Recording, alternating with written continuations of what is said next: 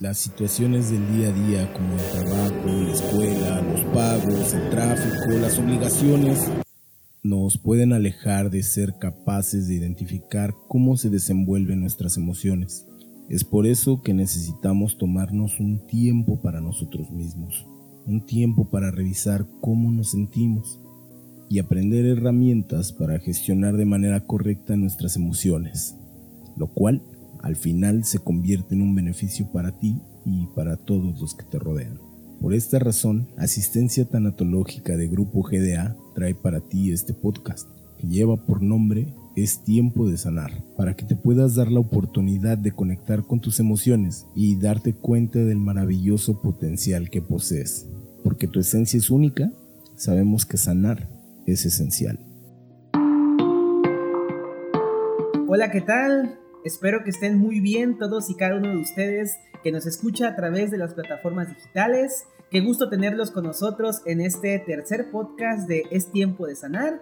Mi nombre es Jonathan García Meshua, su amigo y servidor, psicólogo y tanatólogo de asistencia tanatológica Grupo GDA. Y el día de hoy vamos a dar, a continuar con este tema que previamente vimos en nuestra conferencia Hablemos del cuidado del cuidador.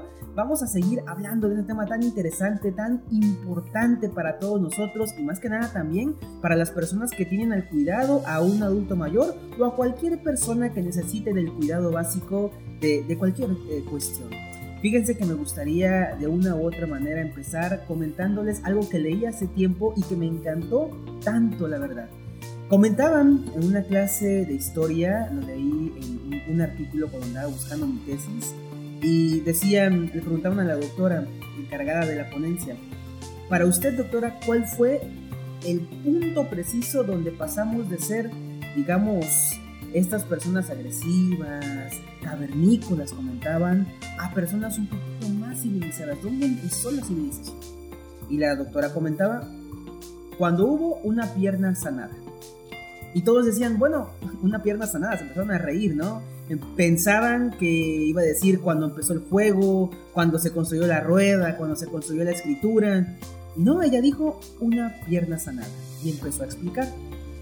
En el mundo antiguo, una pierna rota significaba la muerte, porque no podías caminar, porque no podías cazar, porque no podías correr, era la muerte. Pero el que tú tuvieras una pierna sanada significa que alguien más cuidó de ti, se preocupó, hubo empatía, que no tan solo te vio como un objeto, sino como un aliado, y es más, como una familia. De ahí parte la humanidad. El principio fundamental del cuidado es el hacer el bien a la otra persona, aunque a mí, de una u otra manera, tenga que restar un poquito de tiempo y espacio, pero al final de cuentas vale la pena. Cuando pensemos en el cuidado que le damos a nuestros seres amados, pensemos en una pierna sanada. Realmente que me encanta mucho esta reflexión y bueno, a partir de ese momento empezamos con nuestra primera sección que es el minuto de meditación. Y tenemos algo muy importante para ustedes. Iniciamos entonces con nuestro espacio de meditación, en donde el día de hoy vamos a trabajar la imaginación que Para esto necesito que se coloquen en un espacio cómodo, seguro, con una ventilación adecuada y también luz de lo más adecuada posible, en la posición más cómoda que se encuentren que no sea acostado o acostada. Vamos a sentarnos, vamos a inclinarnos quizá, la posición que ustedes consideren cómoda. Como en anteriores eh, ocasiones hemos respirado, el día de hoy no será la excepción y juntos respiramos de una manera profunda y alargada. A la cuenta de tres, vamos, vamos a respirar. Uno, dos, tres. Respiramos. Sostenemos. Uno, dos, tres, cuatro, cinco y afuera.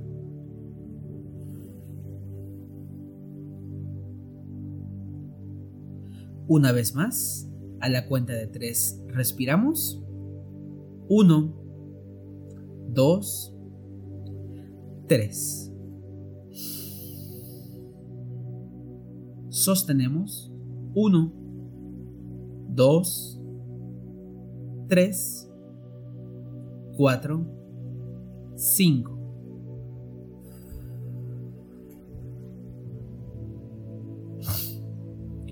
Cerramos nuestros ojitos un momento y a partir de este instante, la posición cómoda en la cual estoy se queda, se queda.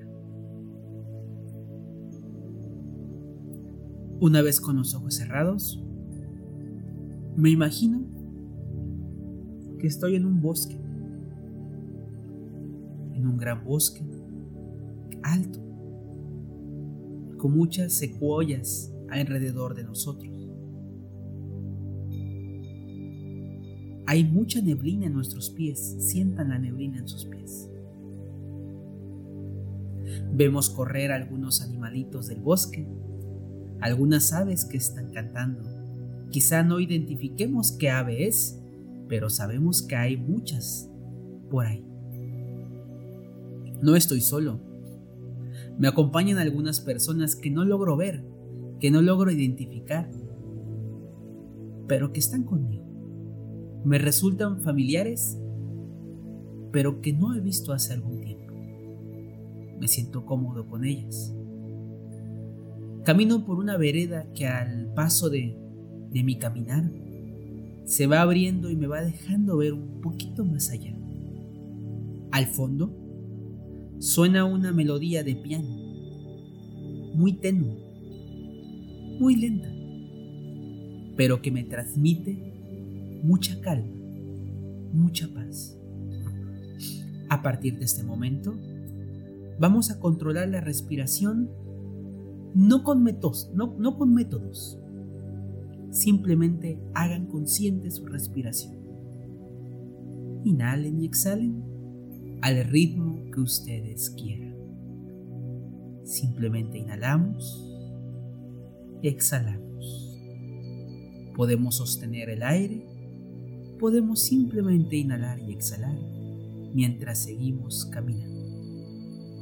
Nuestras pisadas nuestras pisadas van rompiendo algunas ramitas. Y el viento en mis mejillas me hace saber que estoy yendo cuesta arriba, justo al final de la montaña, donde donde los árboles en sus copas pueden ver un poquito de nieve, veo una cabaña me resulta familiar. Porque la cabaña tiene la forma de su casa, de su hogar, su hogar físico. Quizá de cuando eran niños, quizá del lugar en el que hoy se encuentren viviendo. Es su casa. Vean su casa. ¿Es del color que ustedes recuerdan? ¿Huele como ustedes recuerdan? ¿Se siente como ustedes recuerdan? Con un temor indescriptible, pero que es saludable, giro la chapa. Abro la casa y todo sigue igual, como cuando estabas tú. Aquellos cuadros, que el olor. Lo único diferente somos nosotros mismos, pero estamos en la misma casa. Hay un espacio, su espacio. Tal vez la cocina, tal vez el patio, tal vez el techo. Cada uno se dirige a su espacio seguro. A veces el comedor, a veces un rincón a veces es su cuarto. Grande o pequeño, es suyo. Y ahí pasaron muchos momentos. Hay una cajita. Una cajita de color café. Recuerden que a pesar de que estamos aquí, seguimos respirando a nuestro ritmo. No se olviden de ese detalle. Tomo la cajita con mis manos y la abro. Abro la cajita. Hay un recuerdo. Hay una fotografía que funge como recuerdo. El que ustedes más, más valor tienen. ¿Qué recuerdo es? ¿Tu graduación de la primaria? El estoy orgulloso de ti, hijo. El abrazo de mamá. La bendición del abuelo. ¿Qué recuerdo es? El más valioso que ahí guardas. Que hace mucho no lo ves. Pero que ahí está. Empiezan a tornarse conocidas las personas que te acompañaban. Están ahí todas las personas que han trascendido antes de ti. Tus amigos, tu mascota, tus gatitos, tu mamá, tu abuelo, tu abuela. Están contigo. Es tu casa. Es tu espacio. Eres tú. Son ellos. Es tu ambiente. Todo ha cambiado pero lo que sigue siendo igual es la forma en la cual nos sentimos como niños, como personas que quieren, como personas que extrañan, como personas que aman. Uno a uno se van despidiendo de ti, no porque se vayan para siempre, sino porque siempre estarán contigo. Diles adiós con el corazón. Coméntales lo que, lo que has hecho mal y alégrate de lo que has hecho bien. Dile una vez más que te dé esta bendición o que te cante esta canción que siempre le recuerdas. Dile a tu madre que te prepare esa sopa que tanto te gustaba. O coméntale a tu padre que te diga cuánto quedó el partido de fútbol. Estás ahí. Están contigo. No lo olvides. Ellos te cuidan y tú a ellos. Respira. Respira. Como tú quieras, a tu tiempo y a tu ritmo. Cierra la caja. Guárdala en un lugar donde tú recuerdes, la vas a encontrar de nuevo. Sal de ese cuarto, de ese espacio, y observa nuevamente cómo ha cambiado todo. Salimos, salimos de esa casa. Nos despedimos, pero no porque sea para siempre, sino nuevamente porque siempre estarás aquí. Regresamos por la colina. El aire frío se vuelve más cálido y el bosque se vuelve más claro. Nos despedimos del bosque diciéndole que vamos a volver. Nos despedimos de nosotros mismos diciéndole que siempre estaremos ahí. Hago consciente mi respiración me centro en el aquí, me centro en el ahora y antes de abrir mis ojos, respiro una vez más. A la cuenta de tres. Uno, dos, tres. Sostengo. Uno, dos, tres, cuatro, cinco. Y afuera.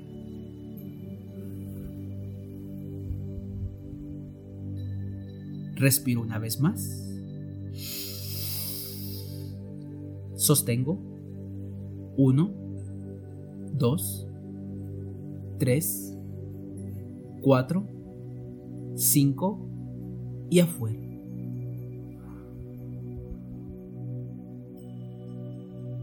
Abro mis ojos y me doy las gracias a mí mismo. Tócate la espalda, tócate la mano, la mejilla o la cabeza.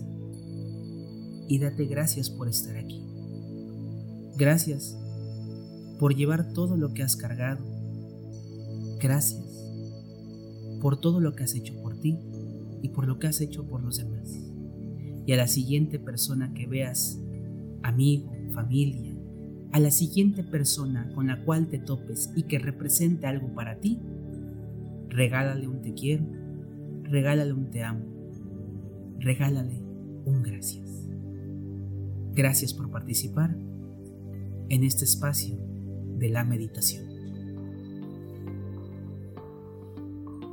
Y bueno amigos, después de, meditar un ratito, sí, de centrarnos un en, el aquí y en el ahora, vamos a presentar a nuestra invitada especial. Eh, la verdad que me siento muy contento, muy alegre de colaborar con ella. Ya hemos colaborado, la verdad, nosotros, y nos sentimos muy a gusto, eh, cada uno poniendo no un granito, sino una, una tonelada de ayuda para el cuidado del cuidador, también para el adulto mayor. Me refiero a la licenciada María de Lourdes Yolanda Báez García. Ella es originaria de la ciudad y el puerto de Veracruz, orgullosa jarocha. Vamos a hablar un poquito acerca de todo el extenso currículum que tiene, empezando porque fue la primera generación de la Facultad de Licenciatura en Derecho por la Universidad Cristóbal Colón. Además, de la misma manera, ella pertenece y es miembro de la UNESCO Federación de Latinoamérica y el Caribe, presidente Club Rotario Centro Histórico, dama voluntaria de la Cruz Roja, dama templaria de la Congregación Templarios de la República de Italia. Y además, desde el 2010, tiene la jefatura del adulto mayor del DIF municipal, de la misma manera, del 2003 al 2017, coordinadora de asistencia e integración social del DIF Municipal Veracruz. Y del 2017 a 2021, jefatura del adulto mayor. Y al mismo tiempo, actualmente está en la jefatura del adulto mayor del DIF Municipal de Veracruz. Dice por aquí también que el honor más grande es la pasión, amor e interés de servir con alma y corazón al adulto mayor. Licenciada, qué gusto de tenerla aquí. ¿Cómo está? No, pues muy contenta, muy contenta Jonathan. Muchísimas gracias por esta cordial invitación, pues para platicar un poco de lo que significa un adulto mayor, el cuidado de un adulto mayor. Cuidado de un adulto mayor, que es un tema muy importante, muy relevante. Creo que algo, algo interesante de todo esto es que todos vamos para allá. Así es. Que no sabemos si todos vamos a llegar, pero bueno, todos vamos para allá. Que tengamos la fortuna. La fortuna, ¿verdad? llegar la fortuna de llegar, porque a veces lo vemos como, como si fuera un castigo, pero no, es, es, es una fortuna, ¿vale? Más, más que nada el estar en esa posición. Exacto. Platíqueme un poquito acerca de, de, cómo es este proceso, cómo se inmiscuye dentro del cuidado del adulto mayor, cómo llega a esta parte tan, tan grande para que, para los que no conozcan, eh, realmente eh, ella está en el DIF Ruiz Cortines y es una labor muy bonita. Cada vez que voy, que tengo la oportunidad de asistir, veo a abuelitos bailando, veo a abuelitos haciendo actividades, aprendiendo. Ella me decía, es la escuela del adulto mayor. ¿Cómo eh, llega ahí? Así es. Fíjate que fue algo, este, puedo decir, una bendición. Una bendición. Porque eh, yo estaba de asistente en el 2010 de la presidenta del DIF en aquel tiempo y la presidenta pues sigue su camino en cuanto a la política y a mí me envían con los adultos mayores. Cuando yo llego ahí, pues de estar tú en un ámbito de mucha carrera y viendo y haciendo citas y coordinando agenda, pues llegas a un lugar donde están los adultos mayores y dices, bueno, y, de tan la rapidez pues ya voy a la calma. ¿Qué, ¿Qué, pasó? ¿Será que ya estoy chocholeando? ¿Por qué me mandan con los abuelitos? ¿no? Dije yo entre mí. Pues resulta que fue una bendición grande porque a los cuatro meses de haber fallecido mi mamá, cuatro meses, cuatro meses tenía de haber fallecido mi mamá, me mandan con el adulto mayor. Yo lo veo como una señal de Dios, ¿sí? El decirme, pues ya no vas a tener a tu mamá, pero te estoy dando tantas mamás y tantas abuelas y tantos abuelos a cambio. Y quiero decirte que hasta la fecha, ¿sí? no he sentido el duelo. ¿Qué? No lo he sentido. Porque siento en cada abuela, en cada abuelo, veo el amor, siento el amor que yo en vida físicamente le daba a mi madre. ¿Sí? Y ahora procuro que desgraciadamente cosas que no le pude dar a mi mamá, ¿sí? Que me faltó darle a mi mamá, se los doy ahora a ellos, ¿sí? Quiero darles siempre alegría, felicidad, estar, estar con ellos, llevarlos de la mano, apapacharlos, quererlos, porque eso es lo que quiere un abuelo, que se le abrace, que se le dé un apapacho, que se le diga estoy contigo, te quiero. Y es lo que he tratado de hacer y ya gracias a Dios voy para 15 años de estar con el adulto mayor. En el DIF Municipal Veracruz nos preocupamos por ellos, estamos para ellos y servimos al abuelo con mucho cariño. Con mucho cariño, una, bendición como, como usted decía, básicamente. Yo creo que de una u otra manera eh, tenemos estas bendiciones de tener a nuestros, abuelitos, a nuestras personas mayores y creo que aunque a veces no lo tomamos como tal, realmente sí son, sí son bendiciones. Y 15 años en esto, supongo que un, un gran conocimiento, unas grandes experiencias y tal vez grandes anécdotas que ha tenido que, pasar, que contribuir, que tener directamente en el camino. Eh, directamente hay algo muy importante que vimos en la conferencia que, que hace algunos días tuvimos y es básicamente el cuidado del cuidador. Para cuidar al adulto mayor, ¿qué cree usted que, el, que la persona que cuida necesita de tener? Amor. Amor. Apasión entrega, dar. Se tiene que dar al 100% al abuelo. ¿sí? Si tienes esas cualidades, eres un excelente cuidador, válgame la redundancia, ¿sí? para atender a un abuelo. Porque tendrás, ok, te enseñan las tácticas, te enseñan las cosas científicas, ¿sí? Pero si tú careces de lo más esencial, que es el espíritu, ¿sí? El amor hacia una persona adulta, no te va a servir. Es lo principal, tener eso, e, ese don, porque para mí es un don, ¿sí?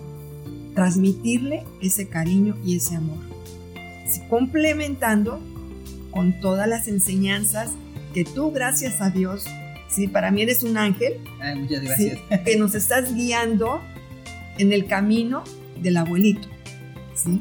Nos estás llevando de la mano y te lo agradezco en el alma. Te lo agradezco en el alma, Jonathan. muchísimas gracias. Para quien nos escucha, eh, vamos a ponernos en contexto. Eh, estoy apoyando al DIF municipal en, básicamente en el Adolfo Ruiz Cortines, llevándole temas lunes y viernes, eh, acerca de tanatología, del duelo que viven los abuelitos también, y apoyando también a, las personas que cuidan a los abuelitos. Hemos tenido buena buenas respuestas, Muy se, han, interesado muchísimo por estos temas y por eso es muy importante hablar, hablar de todos estos temas. Eh, qué bueno que es la pasión, el amor, la responsabilidad y supongo que para algunas personas, digamos, esto se les dificulta porque quizá no lo tengan de cierta manera. Pues aquí los, les enseñamos a tenerlo. A tenerlo. Sí, les transmitimos esa vibra, sí, tanto tú en tus conocimientos, también en tus sentimientos, como en la parte humana, sí les enseñamos ese camino que tienen que seguir. Los abuelos son maravillosos, yo veo ahí, yo los, les digo que son enciclopedias vivientes. El abuelo es una enciclopedia viviente. El abuelo te da la oportunidad de decirte, no agarres ese sendero, ve por acá.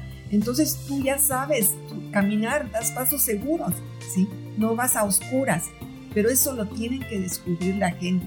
¿Cómo? Acercándose al adulto mayor. Adulto mayor acercándose, escuchándolo, tenerles paciencia, ¿sí? ver a través de su mirada, ¿sí? abrázalo, quiere. Y según su experiencia, ¿usted considera que las familias veracruzanas están preparadas para cuidar a un adulto mayor con calidad? Mira, eh, poco a poco, para eso sirven estos, estos este, cursos de cuidador del adulto mayor, para que se vaya la gente sensibilizando, la gente vaya tomando conciencia de lo que es atender a un abuelo, ¿sí? Sería maravilloso que en cada familia existiera un cuidador, un cuidador. Pero como platicábamos hace unos momentos, en la familia es la principal escuela, la familia.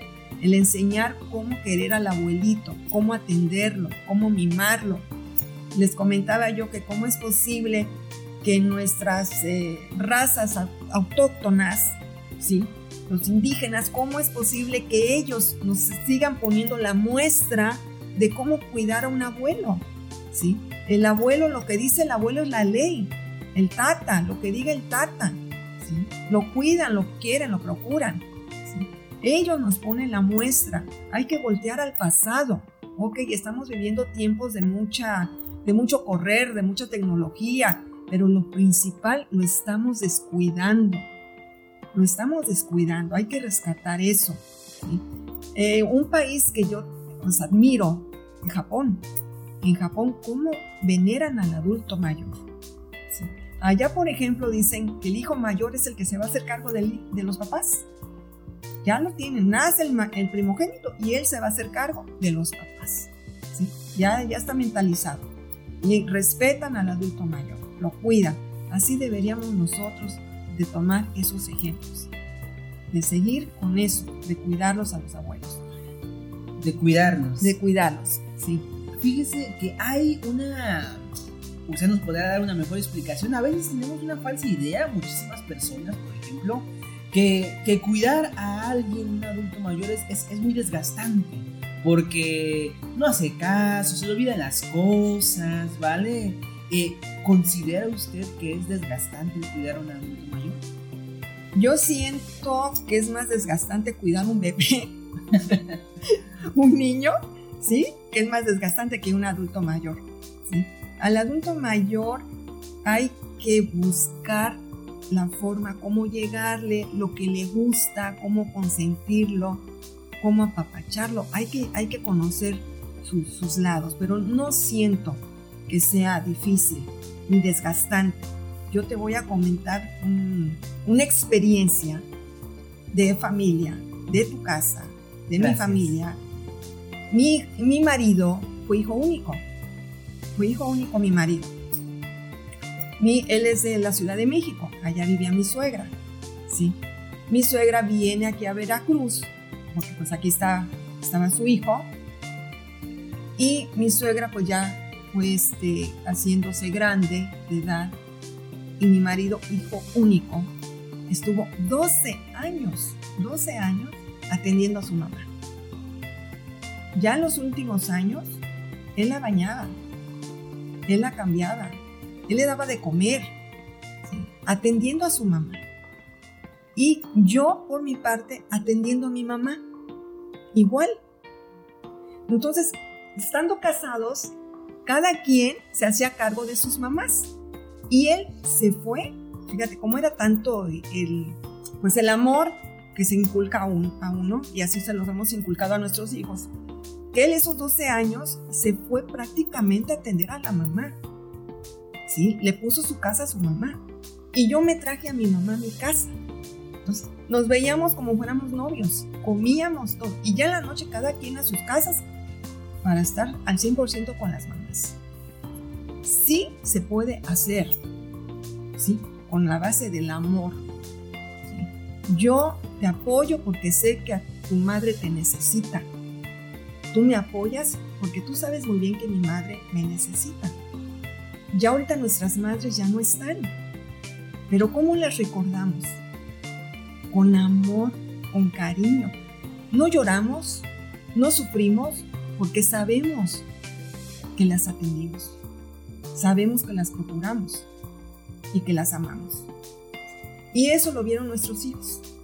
Entonces todo es de la familia, todo es enseñanza en la familia la familia importa muchísimo y, y, pues básicamente es el hecho de estar, ¿no? Sí. Yo estuve y por eso en el duelo de una u otra manera se me, se me hace más cómodo lidiar que en lugar de no haber estado. Así es. Y algo importante comentó usted que fue eh, la calidad del cuidado. Así eh, es. Ojalá todo el mundo lo, lo, lo pudiera hacer, ¿verdad? Pero por ejemplo, cuando un cuidador se quema, por así decirlo, eh, agota sus recursos psicoemocionales, recursos personales, etcétera, etcétera. Y vamos a, vamos a ponerlo así, ya no cuida con la misma calidad que antes. ¿Qué le recomendaría a la persona que cuida? ¿Qué consejo le daría para mantener una calidad en el cuidado? A una persona que digamos ya está agotada, cansada y a la familia también. ¿Qué le recomendaría? Pues yo le recomendaría ve a ver a Jonathan. yo le recomendaría visita a Jonathan, ¿sí? Él te va a levantar esos ánimos. Es lo que yo le recomendaría. Porque es lo que has hecho, Jonathan, ¿sí?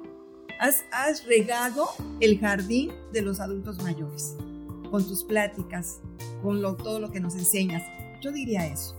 Muchas gracias. Y de verdad salen, salen contentos los, los que están estudiando el curso, ¿sí? Salen contentos porque tienen la esperanza, saben que se pueden levantar. Claro que se pueden levantar. Así es. Eh, me decía Lulu, eh, yo le digo así de mucho cariño, No, la verdad. agradezco. Y eh, me decía que, por ejemplo, cómo es, cómo es tan interesante hablar de un tema tan, tan duro como es la, la tanatología y Sí. los duelos. Pues la intención es hablarlo de una mejor manera, con energía, con dinámica, para que el abuelito se contagie también de una u otra Sí, manera. sí, porque estaba equivocado eso de la tanatología. Tú lo ves, la muerte, la tristeza, lo sombrío, lo fúnebre. Y, y no, eso se ha transformado. Tú lo has transformado. A mí me has transformado. ¿sí? Yo ya no lo veo con, ay, me da miedo, ay, no quiero escuchar esa palabra, no quiero saber de eso. No, es, es el trascender, como dices tú. Es de una semilla se convierte en una flor. Eh, para mí es eso. Es el, el cambio algo mejor. el cambio algo mejor. Y de hecho sí, significa transformarnos. Y hay muchas transformaciones que a veces, digamos, nos pueden, híjole, como que no parecer. Por ejemplo, ¿qué, qué nos diría nosotros que, que, por ejemplo, pensamos a veces que un asilo, llevar a nuestros abuelitos a un asilo sería, por ejemplo, malo? ¿Es malo, es bueno, es saludable, no es saludable llevar a los abuelitos al asilo? Mira, si ya no hay personas en la casa, familia en la casa, por eh, la situación económica que se vive ahora, que mamá, papá trabajan, estudian, ¿y qué hacen con el abuelito? Si tienen las posibilidades de llevarlo a un albergue, pero que el albergue cuente con todo lo necesario, ¿sí? Tanto en calidad humana, ¿sí? Como en los servicios, pues desgraciadamente se tiene que tomar esa decisión. No es la mejor. No es la porque nunca va a estar mejor que con tu familia, ¿sí? Pero si no podemos por las circunstancias, hay que ver en dónde. Para mí eh, he tenido un sueño que ojalá se llegue a la realidad. Son dos sueños. Uno, que cada municipio tenga una casa para un abuelo, un albergue para un abuelo. Cada municipio. Gracias a Dios Veracruz lo tiene, pero no todos los municipios lo tienen, Claro. ¿sí? Y ahí en ese albergue se le atiende al abuelito las 24 horas, asistencia médica, todo, todo se le da al abuelito. Sería maravilloso que en cada municipio hubiera una casa para el abuelito, ¿sí? Me voy a salir un poco del tema. Me gustaría mucho también, otro sueño, una procuraduría para el adulto mayor. Para el adulto mayor. Así es, que vean quién hay atrás del abuelo, que respondan por el abuelo, ¿sí? Porque también el abuelo, pues me lo abandonan mucho, jurídicamente. Jurídicamente. Entonces sí se necesita una procuraduría. Son dos sueños que toda mi vida he tenido, ojalá y se me lleguen a hacer realidad. Pero volviendo al tema del curso de cuidador, para eso estamos, para eso nos estás apoyando, para enseñarle a la gente cómo atender, cuidar a un adulto mayor. Qué bonito sueño, sí, y tiene mucha razón lo de la, la, la procuraduría. No lo vemos así muchas veces, y es que hay mucho trasfondo en el cuidado. Y uno de los grandes trasfondos de las personas que cuidan, ¿sí? Es, por ejemplo, la salud mental. La salud mental del cuidador es muy importante. Y además de que acuda con un servidor, que adelante, si quieren, pueden, pueden acudir, estamos abiertos. Además de que acudan con un servidor, ¿qué recomendaciones le daría a una persona que cuida a otra para preservar una buena salud mental? Pues ante todo, que se tiene que cuidar él, o sea, él, verte, verme yo, si tengo capacidad de dar amor, porque si yo estoy vacía, ¿cómo voy a entregarme a una persona? ¿Qué? ¿Cómo voy a cuidar a una persona si yo carezco de eso? ¿Sí? Primero tengo que alimentarme yo, ¿sí? Espiritualmente, ¿Qué? ¿sí? Espiritualmente, eso te fortalece, ¿sí? Para poder atender a un abuelo. A una abuelita. Exactamente, de estar en paz contigo para que tú puedas dar esa paz. Para esa paz. ¿Cómo lo logró usted? que cuidó tanto tiempo a su mamá? ¿Cómo logró alimentarse? ¿Cómo logró fortalecerse para entregarse a una persona? Fíjate que yo me fortalecí el ver a mi mamá porque todo lo que ella me dio, todo lo que ella me brindó, ¿sí? Desde el vientre, los nueve meses que te están cargando, te traen al mundo, te están llevando de la mano, ¿sí? Toda tu, tu niñez, tu infancia, tu adolescencia, hasta que te casas. ¿Cómo no le vas a regresar eso a tu madre, a tu padre que vieron por ti? Pero es la educación, mi querido Jonathan. La educación. La educación, los valores, los principios. Eso importa mucho. El valor humano. El valor humano. Y supongo que, por ejemplo, de estas historias ha tenido muchas ahí en el trabajo donde está. Eh, tanto para, digamos, de una manera reflexiva, tanto positiva y no. Eh, ¿Alguna anécdota, historia que le haya impactado muchísimo en el trabajo que está usted ahorita? Pues mira, eh, me han llegado muchas quejas, quejas, eh, no, no tanto de ahí, del que llegan abuelos del módulo, que estén en el módulo, no, externos, pensando que a lo mejor tenemos nosotros ahí eh, gente que pueda auxiliarlos en cuestión jurídica, por eso digo la Procuraduría. Muchas cosas tristes de abuelitos, abuelitas golpeadas, abandonadas, ¿sí? que les quitan su pensión, de ese, de ese tipo. Pero lo más triste que, que me da saber es que es la mujer, la mujer que es la que ataca a un adulto mayor. ¿En la mayoría de los casos o en todos? Casi en todos. Sí. Puedo decirte que es un 99% que la mujer es la que ataca, agrede al adulto mayor, a su familiar, a su mamá, a su abuelita, a su tía, pero es la mujer. ¿Cómo te explicas tú eso? O sea, si nosotras que somos las que damos luz, nosotras somos las que damos vida, ¿cómo vas a estar golpeando a una abuelita? Y son abuelitas porque por desgracia o por fortuna, pues el hombre se va primero y queda la mujer. Es la abuela la que queda desamparada. ¿Sí? es la que queda al aire, como dicen, y se aprovechan de la abuela. Y yo es lo que siempre les digo, no se dejen, no están solos. Claro. No están solos. Fíjese, Lulu, que tiene mucha correlación lo que usted nos dice con, eh, más adelante voy a dar el dato curioso, pero también tiene mucha relación con lo que históricamente se maneja en el cuidado. Realmente el cuidador primario, hay dos tipos de cuidadores. El cuidador primario eh, o el cuidador no profesional y el cuidador secundario o el cuidador profesional. Cuando la familia tiene disposición, hay comunicación y demás, pueden contar con un cuidador profesional que a la larga pues es mucho mejor en el aspecto de calidad, ¿vale? Porque en el aspecto de amor y demás, pues siempre en la familia es, es lo que más importa y como más se nutre en el adulto mayor. Eh, la mayoría de las personas que cuidan en un 80-90% son mujeres, ¿vale?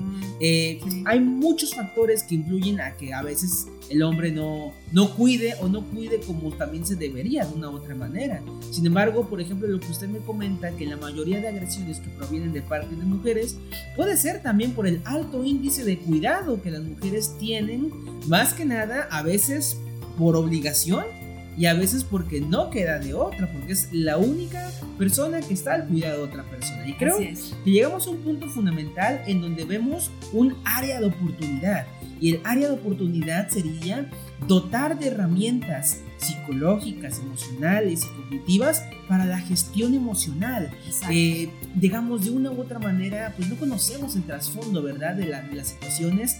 No es obviamente que todas las mujeres sean malas cuidando ni que todos los hombres sean malos cuidando, pero bueno, en la experiencia creo que de una u otra manera lo más importante es pues darles esas herramientas, dar esas herramientas para el sano cuidado. Por eso yo creo, considero que en el DIF pues se hacen todas estas menciones y esos cursos para que digamos de una otra manera reflexionemos y tengamos un mejor cuidado hacia con nuestro adulto mayor, ¿vale? Y que no tan solo, por ejemplo, aunque en la mayoría de ocasiones cuidamos a un adulto mayor, no tan solo es a ellos a quien debemos de cuidar, por ejemplo, cuando alguien se accidenta o tiene una operación, aunque no sea grande de edad, Tienes que 30, pues tenemos que cuidar, ¿vale? Entonces, el cuidado está siempre de una u otra manera. Y por ejemplo, si usted pudiera definir, licenciada, ¿qué sería ser un buen cuidador? ¿Cómo, qué, qué herramientas, qué ingredientes necesitamos para crear un buen cuidador? ¿Cuáles serían, licenciada?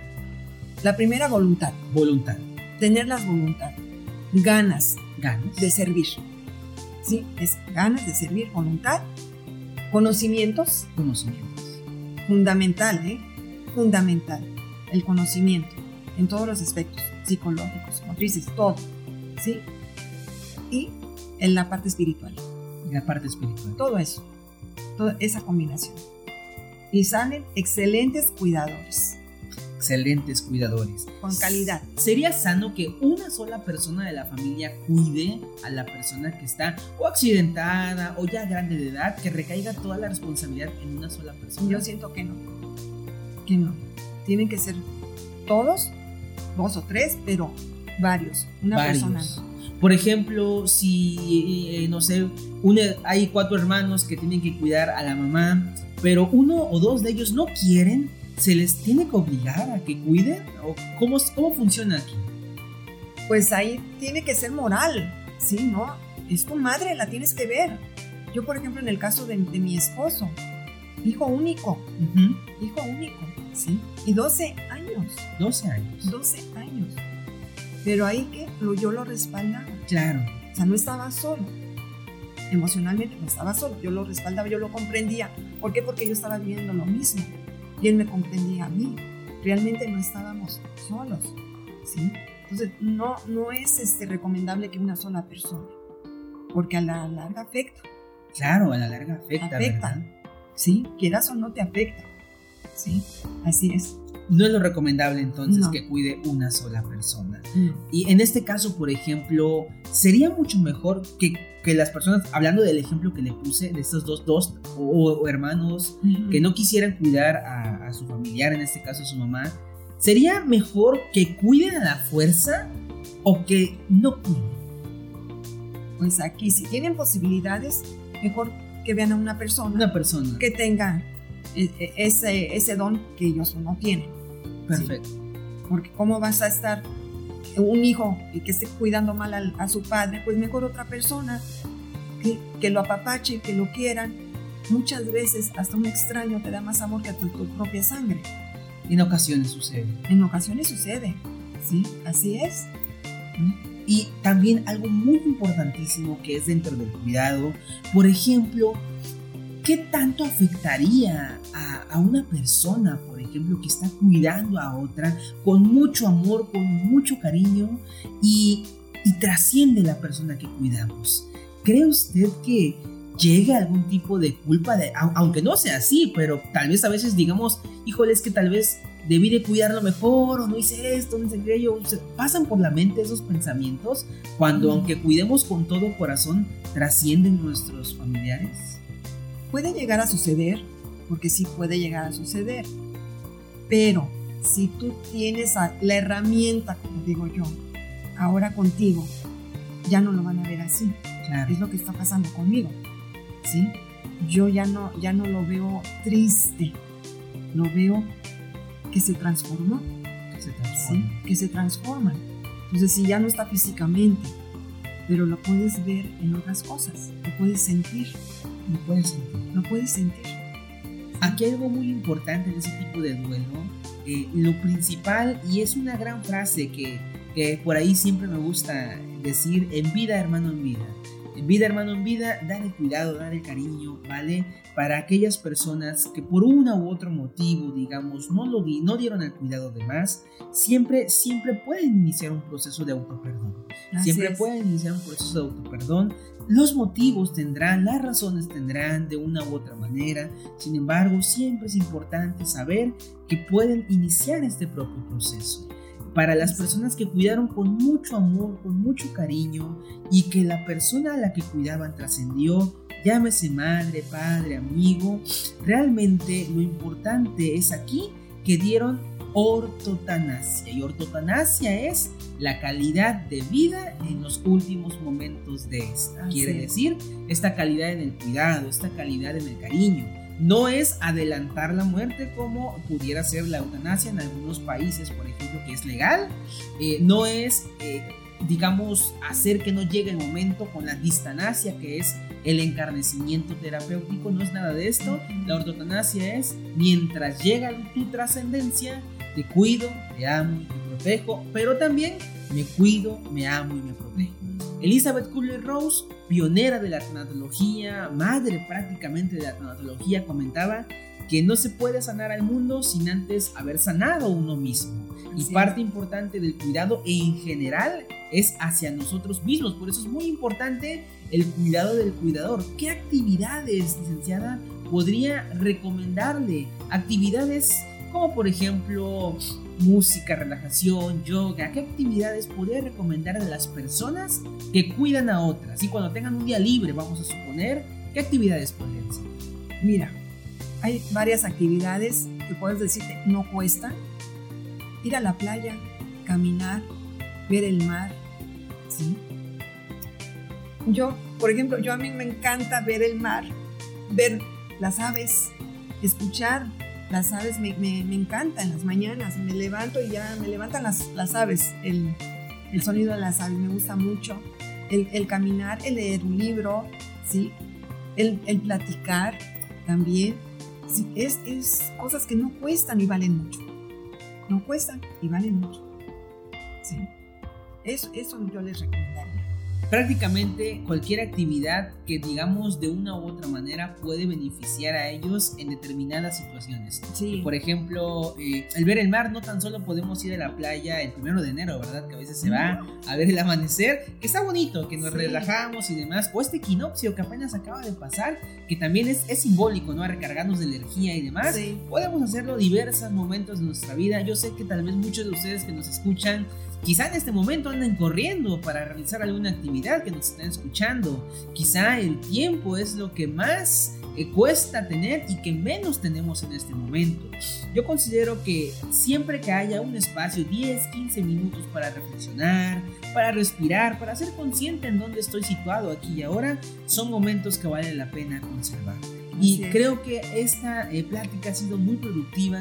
Nos hemos llevado grandes reflexiones acerca de del cuidado, no tan solo del adulto mayor, sino del cuidado del cuidador. Cuidarse a ustedes mismos. Y ojo, algo muy importante que también me gustaría comentarles es que hay personas que cuidan a otra persona que piensan, es que, híjole, debería de estar haciendo en mi momento de descanso otra cosa para adelantar, debería de estar cuidando, no debí dejar de encargada con la vecina, con el vecino.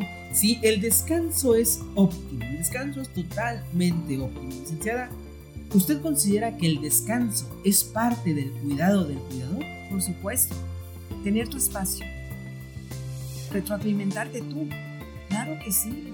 sí. Simplemente llegar a tu, habitación, cerrar tu puerta y estar 10 minutitos, te recargas de energía tú pero sí es fundamental, Tener, su espacio. En nuestro espacio, de cierta manera. También habló de un tema muy importante que eh, para todas las personas que nos escuchan, ¿sí? siempre somos totalmente laicos en la manera de cual nos expresamos en las ideologías religiosas y espirituales, que son cosas diferentes. La religiosidad es muy diferente a la espiritualidad, pero eh, la licenciada Lulu mencionó algo muy importante, que es la espiritualidad que importa muchísimo y que es un tema que debemos de tocar también. Además, nosotros somos bio, psico, socio, espirituales, somos entes que de una u otra manera creemos en algo. ¿Qué papel juega la espiritualidad, espiritualidad en el cuidado del cuidador y en el cuidado del adulto mayor? Pues yo siento, o sea, para mí, claro, para mí es, es, es una, una especie de una llama que tienes encendida sin una lucecita que tienes encendida. ¿sí? El, la espiritualidad se me hace paz, tranquilidad, armonía. Para mí eso es, eso es espiritualidad, eso es para mí. Para ¿sí? es espiritualidad. Sí, eh, el, el, saber que está el Creador en cualquier religión, pero hay alguien que ve por nosotros, claro. que nos guía, ¿sí? que no estamos solos. Y esas energías que nos llenan es una energía que te da para seguir en la vida. Para seguir en la vida. Y esa energía es la que tú das al prójimo. Lo que damos al prójimo. Al prójimo. En cómo tratas tú al prójimo. Si estás lleno de esa luz. Tienes que irradiar esa luz. Tienes que brillar. Porque así te sientes. Yo en lo personal así me siento y procuro dar. Procuro querer, procuro apoyar. Porque a la vez el dar me llena. El dar me llena. Dar, dar también llena. Sabios consejos que debemos estar anotando. Y, y, bueno, creo que también es muy importante el comentar que siempre cuando se da de corazón, no tan solo ayudamos a la persona del frente, nos ayudamos a nosotros mismos también.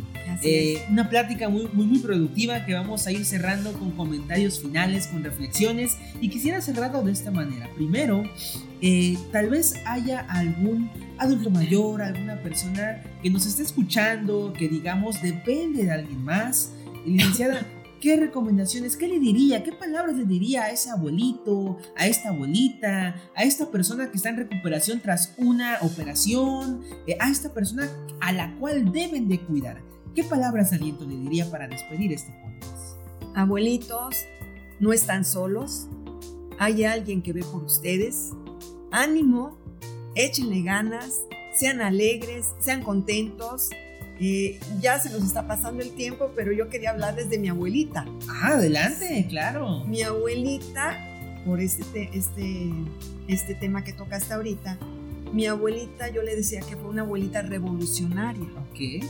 Porque no fue una abuelita que se portaba como antes, de tus medias oscuras, tu chonguito, no, no, ella fue una abuelita moderna, moderna completamente eh, yo la admiré, la quise muchísimo.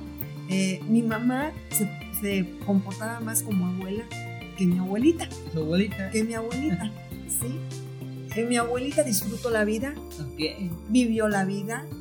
Ella quedó muy joven, eh, viuda, a los 50 años. Y se dedicó mi abuelita a quererse ella, a disfrutarse ella, a vivir ella, ¿sí? En darse sus gustos. Le dejó a mi abuelo su casa. Vendió su casa y se fue a vivir al Hotel Diligencias. Ahí se fue mi abuela a vivir, salía en las tardes, se compraba lo que ella quisiera, o sea, disfrutó ella la vida, ¿sí? Se gastó todo y quedó, como decían los japoneses, termina con una maleta. Y así terminó mi abuelita con una maleta. ¿sí? Todo se lo disfrutó ella. Entonces, así yo digo, hay que vivir la vida, disfrutar la vida, gozar la vida. La vida es hermosa, la vida es bella. ¿sí? Y abuelitos, ánimo, échenle ganas. Los invito a que asistan al módulo Ruiz Cortines del DIF Municipal Veracruz. Tenemos 30 talleres, los abuelitos están felices, disfrutan, eh, desgraciadamente vino la pandemia, estaban ya desesperados, ya querían regresar, porque, porque tienen, ahí hacen unas familias. Sí, claro, una hacen red de vínculos, sí, apoyos. Se me llegan a casar ahí. Miren nada sí, más. Sí, no, no, olvídate. Ahí hemos sido hasta testigos de matrimonio. una cosa maravillosa. la vida es bella, hay que disfrutar hay que disfrutarla, la vida es bella, sí. Eh, vamos a disfrutar la vida como la abuelita de aquí la licenciada hizo. Mi abuelito también la disfrutó, eh, ya trascendió mi abuelito hace, hace, no, hace poco, mi abuelito Paciano García Morales. Fue un hombre de campo, lo disfrutó también a su manera, ¿vale? Sí, pero imagínate el campo, ver el campo. No, no, qué regalo de Dios. Un hombre agricultor y que vaya, vaya que lo disfrutó y nosotros cuidándolo lo importante es de, al cuidador hay que también disfrutar del cuidado. Obviamente que hay veces que siempre vamos a pensar, debí de haber hecho esto, debí de haber hecho aquello, pero es normal. Pero lo importante es que lo realicemos. Y para finalizar también, palabras de aliento, palabras de finalización para la persona que cuida a, a otra persona. ¿Qué palabras de aliento le daría? ¿Cómo motivaría a las personas que están cuidando a otra persona? Siéntete bendecido Siéntete bendecido. Siéntete bendecido porque estás ayudando a un abuelo. Y el día de mañana vas a tener tu recompensa. ¿Sí? Es, es una bendición que Dios te está dando. Aprovechala. Porque de ti depende un ser humano. Y ese ser humano ha dado todo. Hay que retribuirle ahora. Hay que retribuirle ahora también hay que retribuirnos a nosotros mismos y recuerden que también mientras cuidamos a alguien más, nos cuidamos a nosotros mismos. Licenciada, le doy muchísimas las gracias por su tiempo, por sus palabras, por su apoyo, por su entrega. En verdad, he visto, he visto eh, de primera mano, de primera instancia, todo el trabajo que hacen tanto en el apartado eh, personal como en el apartado profesional y bueno, gustosos de que nos haya, eh, digamos, enaltecido con este podcast y bueno, creo que le va a ser de mucha ayuda para muchas personas. No, muchísimas gracias a ustedes, eh, me voy feliz, me voy retroalimentada, me voy que haz de cuenta que me sacudieron, ¿sí? ¿Por qué? Porque veo lo importante, lo maravilloso que es el hablar del adulto mayor. Claro, y el adulto mayor, del cuidado del cuidador, en general del cuidado. Del cuidado. Después de platicar con la licenciada Lulu, les traigo estos datos sumamente interesantes que probablemente les lleguen a gustar. Eh, todo esto es sacado del comunicado de prensa número 547-21, el 29 de septiembre del 2021, en el INEGI, para que ustedes lo puedan buscar. Comenta que en el 2020 residían en México 15.1 millones de personas de 60 años o más, que representan el 12% de la población total. Dice también que en el país, por cada 100 niños o niñas con menos de 15 años, en general en el país hay 48 adultos mayores.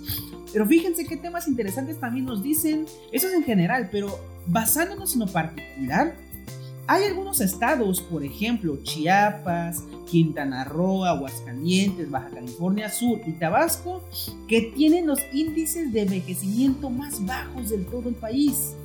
Hay por cada 100 niños o niñas con menos de 15 años en esos estados, solamente de 29 a 39 adultos mayores.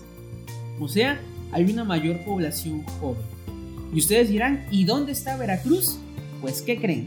Veracruz, junto con la Ciudad de México, Morelos, Sinaloa, Colima y Yucatán, se observan una mayor población de adultos mayores por cada 100 niños o niñas.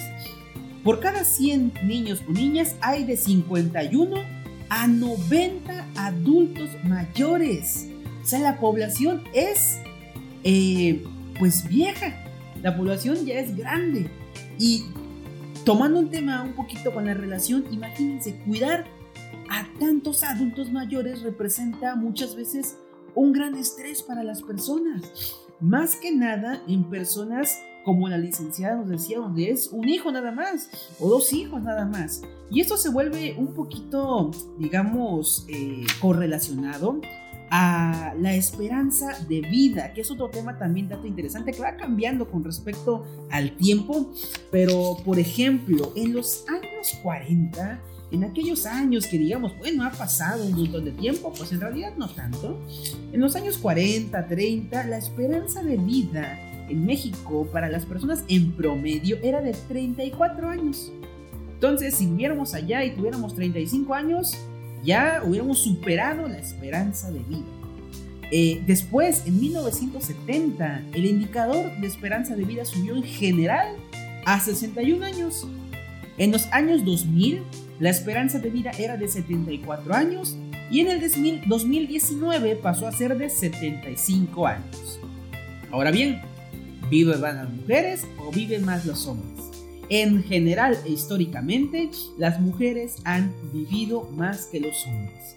Si lo, ponemos en esa eh, diferencia, actualmente en el censo de 2019 existen 78 años de esperanza de vida para las mujeres y 72 años de esperanza de vida para los hombres. Vivimos 6 años menos nosotros. ¿Qué les parece? Ahora, si lo englobamos por estados, la mayor esperanza de vida, el lugar número uno, ¿quién cree que sea? ¿Quién cree que sea? Piénsenlo, piénsenlo. Tan y es la Ciudad de México, con 77 años de esperanza de vida. Después, Baja California, con 76 años. Aguascalientes ocupa el tercer puesto, con 76 años, y el cuarto puesto lo ocupa Baja California Sur, con 76 años también, en lugar de honor. Ahora, los estados con menor esperanza de vida, lastimosamente aquí se encuentra también Veracruz, con 74 años. Chiapas, con 74 años. El lugar 31 lo ocupa Oaxaca, con también 74 años. Y el último estado, el que menor esperanza de vida tiene, es Guerrero, con 73 años. ¿Sabían eso ustedes amigos? ¿Lo sabían? ¿No lo sabían? Compártenlo con sus familiares, con sus amigos, para que sepan en qué lugar nos encontramos de esperanza de vida. Y bueno amigos, fue un placer en serio estar platicando con la licenciada Lulú un placer también el que ustedes nos regalen su tiempo. Les agradecemos enormemente. Esperamos que toda esta información que con mucho respeto les damos haya sido eh, fructífera, que les haya ayudado en algo. Y si por alguna razón quedó alguna duda, pueden contactarnos a través de nuestro WhatsApp. Es el 229-331-5674. Dicho de otra manera, 2293 31 56 74. Entonces, Cualquier eh, duda que tengan, pueden mandarnos por ahí mensaje de WhatsApp o bien em, encontrarnos en Facebook como Asistencia Tanatológica, donde también les estaremos respondiendo cualquier duda que tengan. Y nosotros nos vemos en una siguiente entrega de Es tiempo de sanar. Hasta luego y espero que estén muy bien.